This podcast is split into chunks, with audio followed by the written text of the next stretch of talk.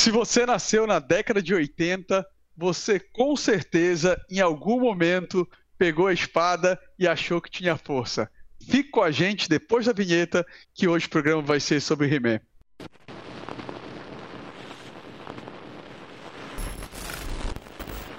Fala perdidos e perdidas de Eternia. A gente tem um programa hoje falando sobre o He-Man, um personagem que fez bastante sucesso. E eu e meus amigos aqui, Fábio e André Loreto, a gente vai trazer todas as curiosidades que envolvem é, a concepção, a origem e as versões desse desenho. É um desenho que fez muito sucesso na década de 80. É... Cara, como tudo na década de 80, ou grande parte das coisas da década de 80, elas começam com a ideia de brinquedos. He-Man não foi diferente, né?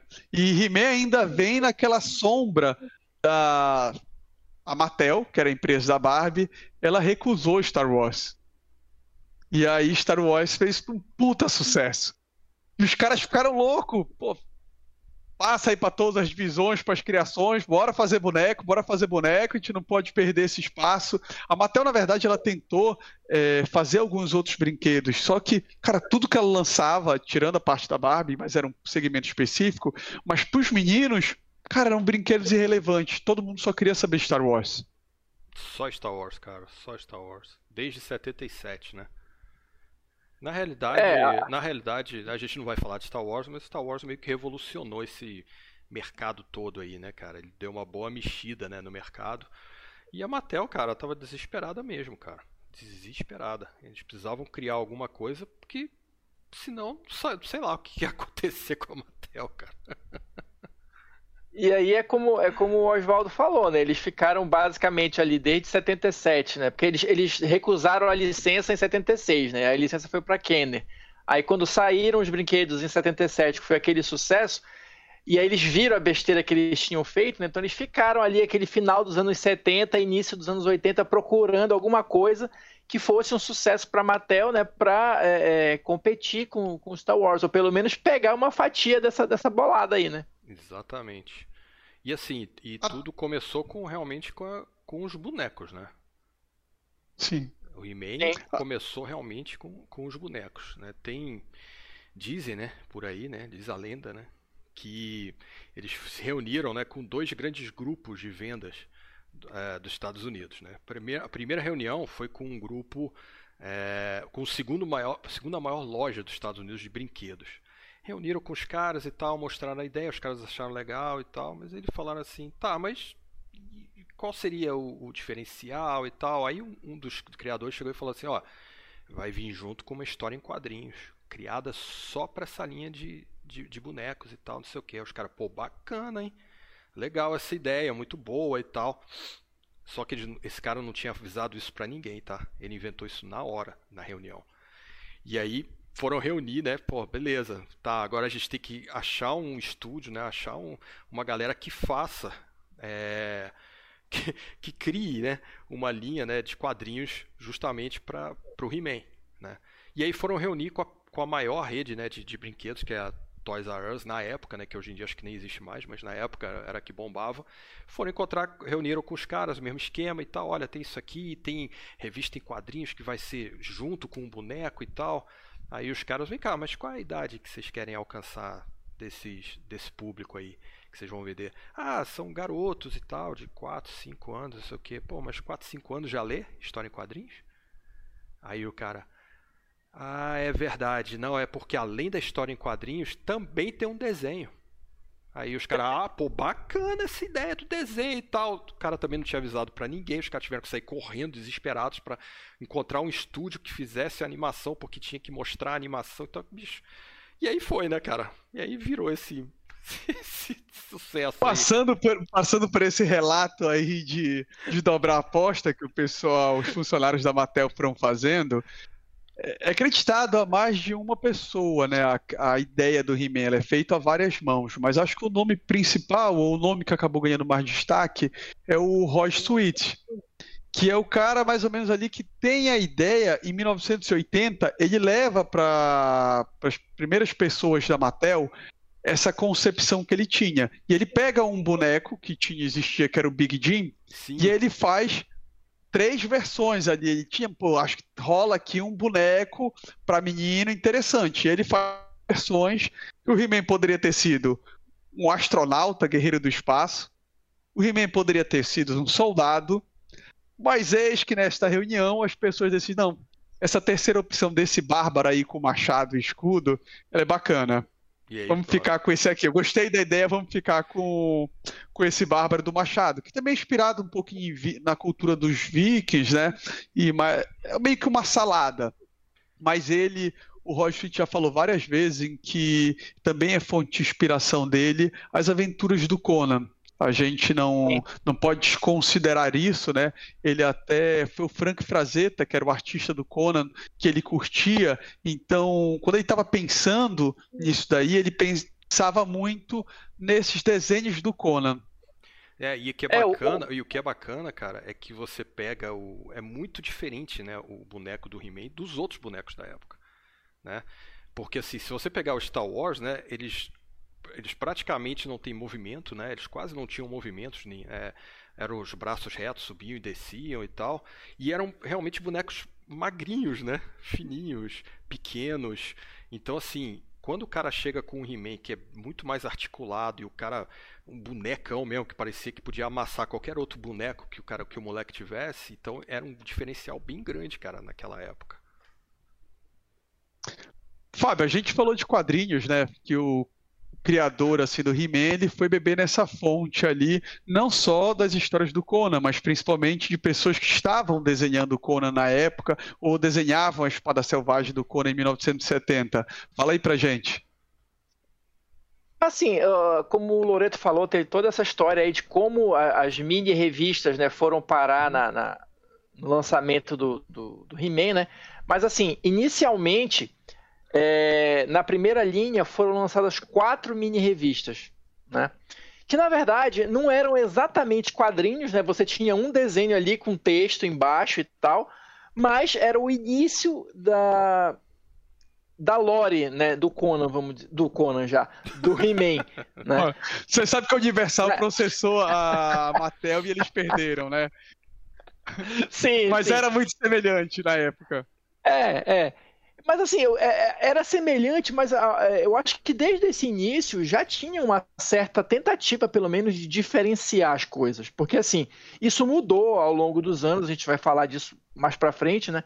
Mas na lore original dessas quatro mini revistas, a Eternia era mostrado como um planeta que estava se recuperando de uma grande guerra que tinha devastado a civilização e tal. Então é por isso que a gente tem essa, esse lado meio, é, meio bárbaro, né?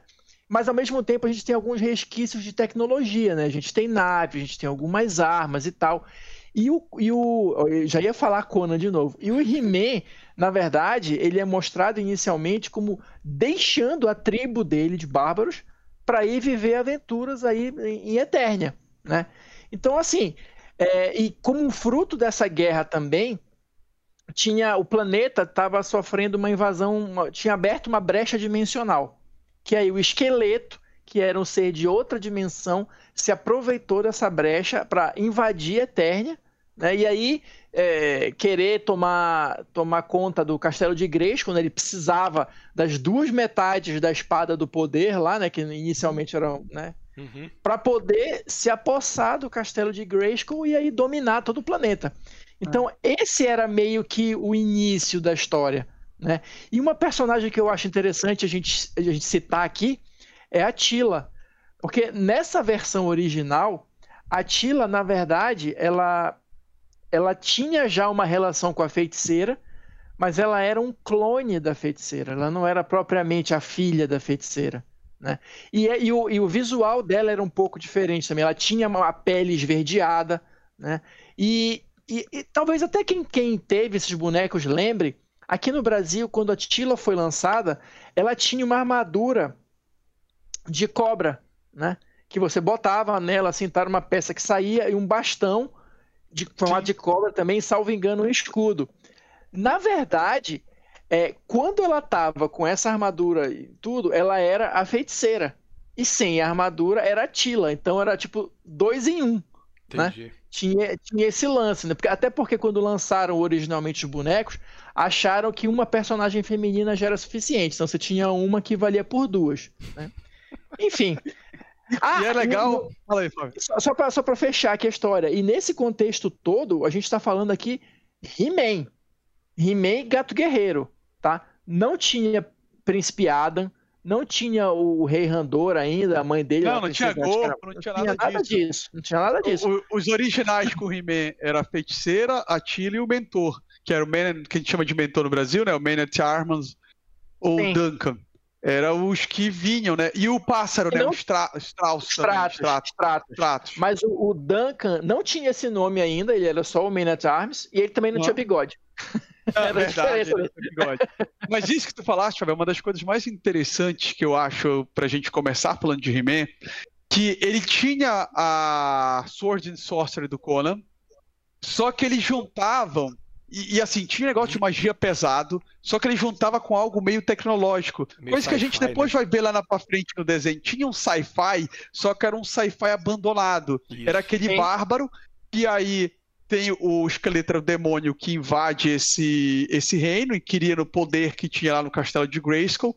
E a feiticeira, ela não dava a espada, não dava o poder pro He-Man. Ela dava alguns artefatos tecnológicos para ele, para ele defender.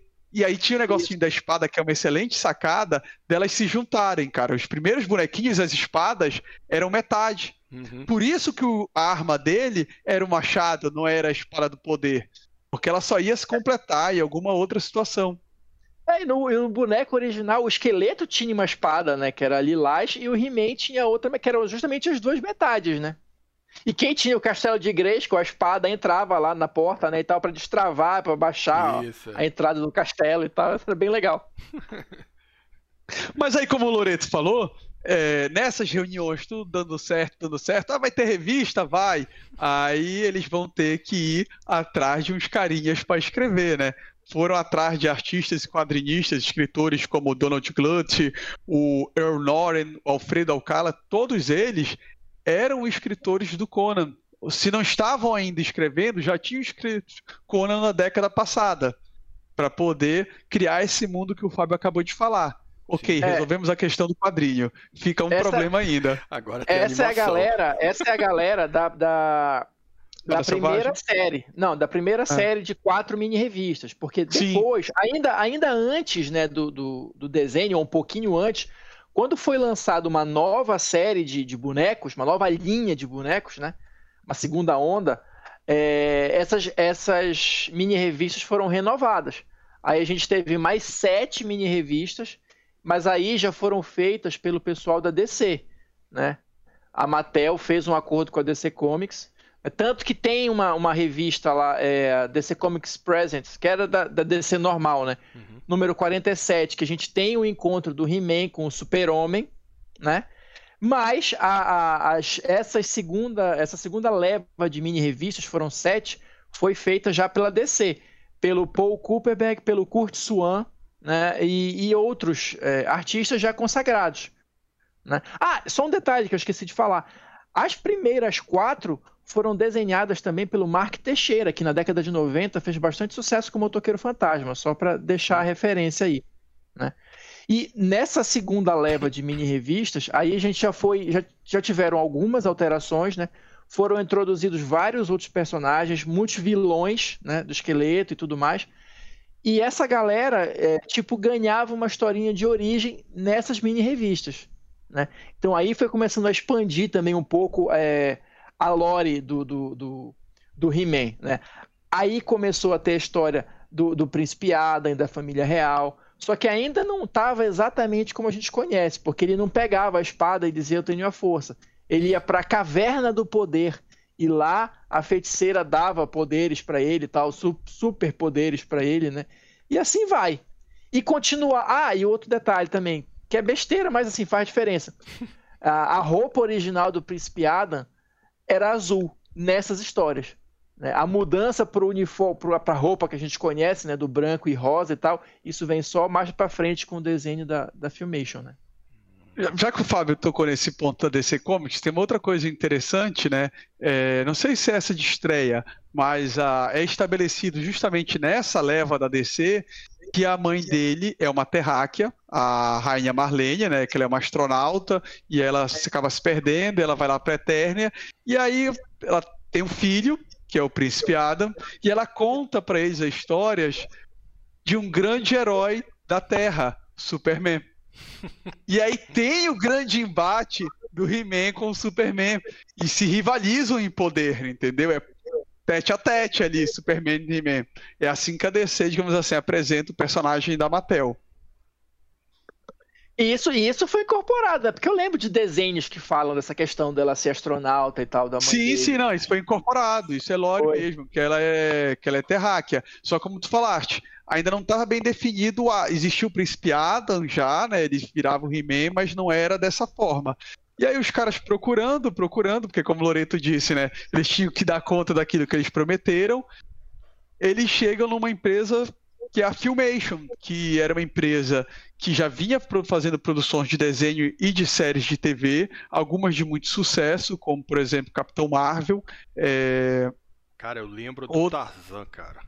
O Tarzan também, era isso que eu queria lembrar, Tarzan e o Super Nine, o Super Seven, alguma coisa assim, né? Tanto que muitos dos Os quadros do He-Man são aproveitados do Tarzan, ele Muito. correndo, nadando, É, correndo, totalmente. aquela parada dele que ele olha pra um lado, depois olha pro outro, tal. é, porra, é igualzinho do Tarzan, cara, é igualzinho.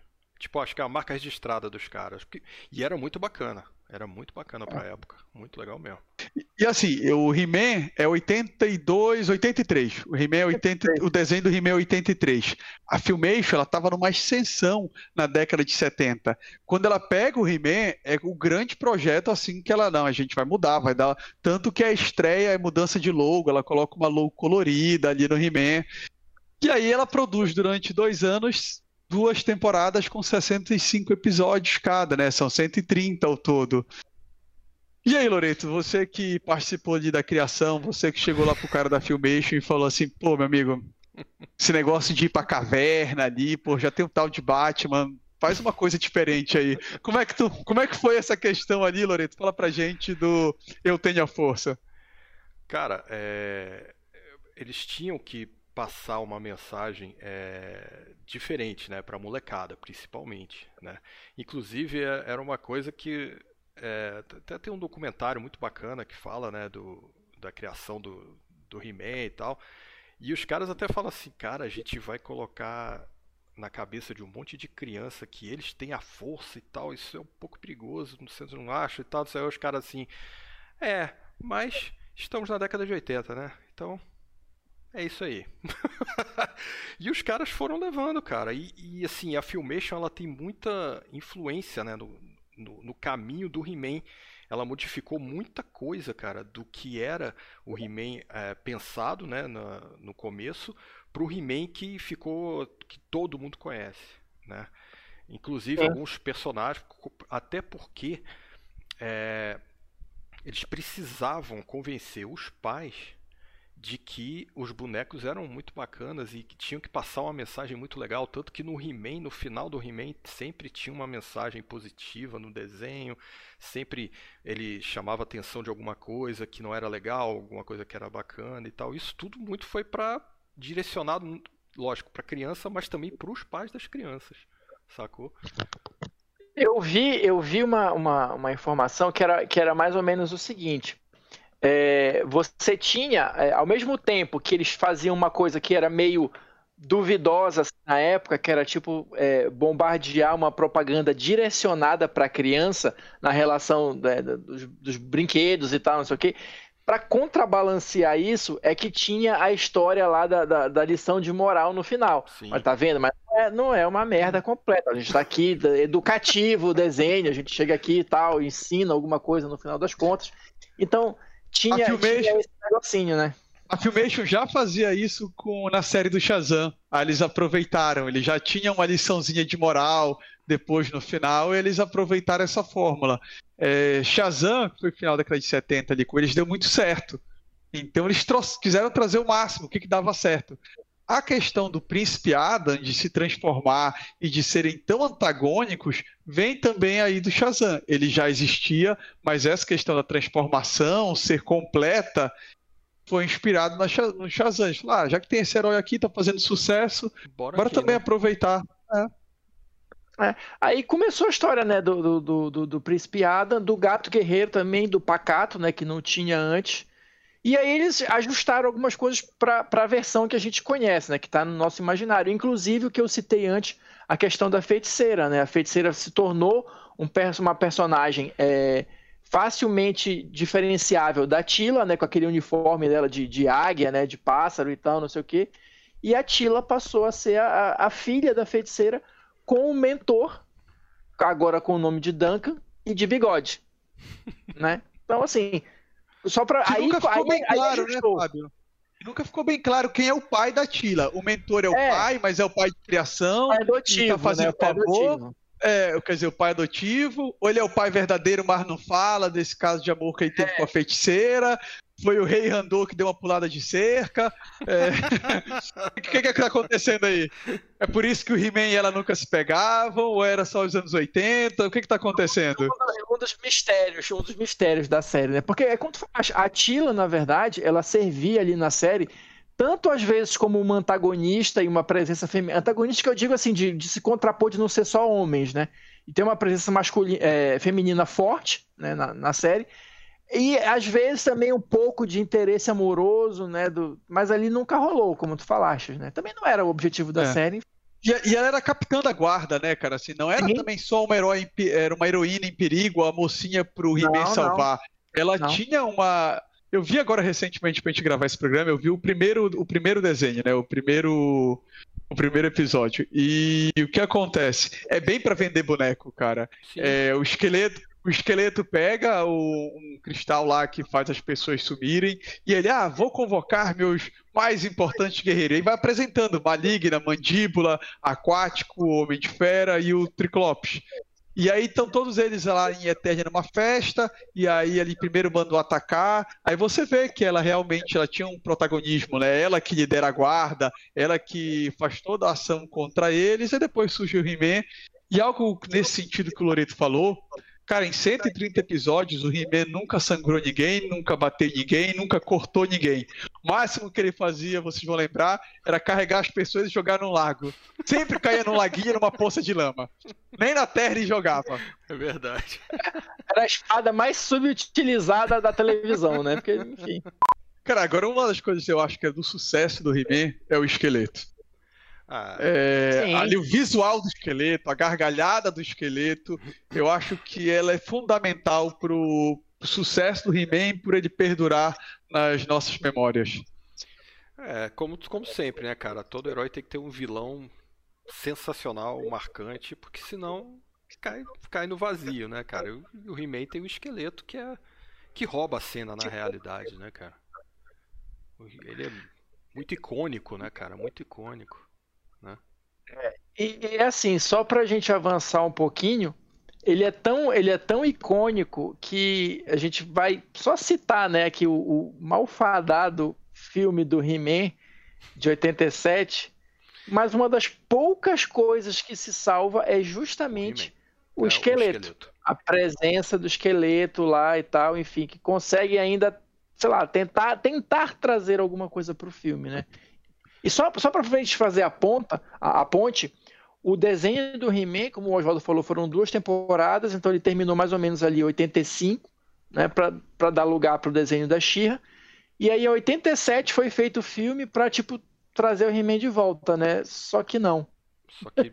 é, infelizmente o filme foi um fracasso, né? Custou 22 milhões, arrecadaram mundialmente 17. Hoje é cult e muito antes de Marvel, Vingadores, Homem de Ferro, já tinha cena pós-crédito. O Fábio falou, eu lembrei agora. Ah, acho que a melhor coisa do filme é aquela cena. Porra, não lembro da cena. Não, porque você acha que o esqueleto morreu, mas aí ele aparece no final, saindo de uma água lá, não sei o que, dizendo que ele vai voltar, porque supostamente teríamos outros filmes, né? Mas. Só não que deu. não, de não novo. não rolou. Já que a gente falou do filme, cara, a gente tem que falar também é, quem era o He-Man. O He-Man era Dolph o... Lundgren. Dolph Lundgren. É. Que tinha acabado de fazer o rock, né? Cara, assim, ele, Rock ele 3, Rock tinha. 3. Ele, ele tinha, é, ele tinha o perfil. Ele tinha o porte, né, cara? É, Tinha o porte, né? Mas o problema do filme não foi ele e nem a caracterização dele. Não, cara, o negócio é, que, não se- que, assim, o, história orça- o que não orçamento, sustenta, era, o orçamento devia ser, ser baixo, né? O orçamento devia ser muito alto. E os caras não estavam em Eternia, né, cara? Os caras vieram parar na Terra, pô. E, é, que- o que a molecada queria ver era Eternia.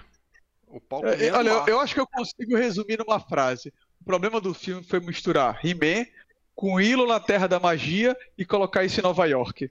tinha como dar certo. É, cara, exatamente. A, a bicha, Aquela criatura que mexe num- numa máquina. Gwildor. Pelo amor de É, Deus. olha aí. Velho, caraca, que coisa horrorosa. que eles tiraram aquele Willow, velho? Conseguiu ser pior que o Gorpo, velho. Porque eu odiava o Gorpo, né? Eu nunca, nunca curti o Gorpo, né? Então, conseguiu O- ser pior. A, a função do corpo era ser o alívio cômico e, e a identificação com as crianças. Era essa a função do Sim. corpo lá É, no, no eu já filme, não era no, mais. desenho. Eu já não era mais tão criança assim, Sim. então. Sim. Cara. O filme não deu muito certo, mas He-Man acabou não naufragando por causa disso, né? As vendas já estavam baixas, só que a Filmation, ela tinha intenção ainda em lançar depois, ela fez duas temporadas de She-Ra, como o Fábio disse, e a ideia da Filmation era retomar o desenho do He-Man. Só que a Filmation passou por um processo de venda, foi vendida para um pool de investidores que era capitaneado pela L'Oréal, e aí, enfim, tiveram algumas questões, fecharam a Filmation, mandaram todo mundo embora, e aí ficou perdido no acervo. Só como o bonequinho vendia bastante, He-Man foi um grande sucesso, é, eles chegaram a incomodar a Barbie dentro da Mattel, mas incomodar realmente a Barbie. Sim. Foi- Então foi a Mattel prim- tentou. Só uma curiosidade, foi a primeira vez que um boneco, é, uma linha de brinquedos masculino vendeu mais do que feminino. Foi o He-Man. Desculpa. Em 1990, não que isso, a Mattel, ela tentou é, trazer He-Man novamente. Aí eles falaram, não, vamos deixar de lado tudo isso que a Filmation criou, a gente só mantém o Príncipe Adam e a gente aproveita muito das coisas dos quadrinhos. Vamos fazer o He-Man mais bárbaro, sabe, mudar o visual dele aqui mais perto daquelas quatro primeiras revistas que o Fábio falou. Só que não funcionou porque era no espaço, pessoal. E aí era as novas aventuras do He-Man. Tinha ele, o esqueleto, ficou muito descaracterizado. Porra, um bárbaro no espaço, cara. Que ideia. É porque nessa daí eu não passei ali, não tava passando na hora, entendeu? Ah, Não, não deu, não deu pra falar. estava cuidando de algum outro assunto que a gente É. vai ver, aí deixaram os caras sozinhos, Aí ficou nisso. colocaram o Bárbaro no espaço, não deu. Não deu certo. Passaram-se mais ou menos 12 anos quando teve- a gente teve uma segunda tentativa também da Mattel. E algo interessante que essas duas tentativas elas foram relacionadas não só a questão de trazer o trazer o desenho que a Filmation quis fazer, mas não fez porque foi vendida. Essas duas tentativas da Mattel, elas estão sempre ligadas à venda dos bonecos dos Action Comics. He-Man e os Mestres do Universo têm um fanbase muito, muito grande, pessoal, que sustenta uma constante produção de bonecos para esse público. Sim, sim. Existem E aí em convenções- 2002 eles Existem tentaram, né, convenções, cara. Existem convenções só de He-Man, cara, nos Estados Unidos. De, de tamanha é a, é a base de fã deles, cara. É um negócio realmente muito grande, cara. Tanto que a gente está aqui em pleno 2021 falando de He-Man, prestes a assistir um relançamento da série, né? Supostamente fundada, baseada no desenho de 1980 lá da Filmation, né? No desenho de 83. Porque é a continuação Positivo, direta, Fábio. né? Continuação direta, né? Continuação direta. Não tem nada a ver com essas outras duas animações, apesar de 2002 ela querer beber nessa fonte, ela vai ser independente, vai se chamar Masters of Universe Revelations. E a gente vai ter de bônus o esqueleto sendo interpretado ninguém menos, ninguém menos, para a gente fechar o ciclo, porque a gente começou o episódio assim, Vamos terminar. por Mark Hamill do Star Wars. Pronto. E aí tudo se encaixa. Uhum. Pessoal, a gente aguarda vocês no nosso próximo programa, vocês tendo a força, vocês não tendo a força. Assista essa, essa nova animação dublado. Não quero nada de novos perdidos de I have the power. Porra nenhuma. Eu tenho a força e a gente se encontra daqui para poder comentar sobre a próxima animação. Falou, galera. Um abraço. Falou, pessoal.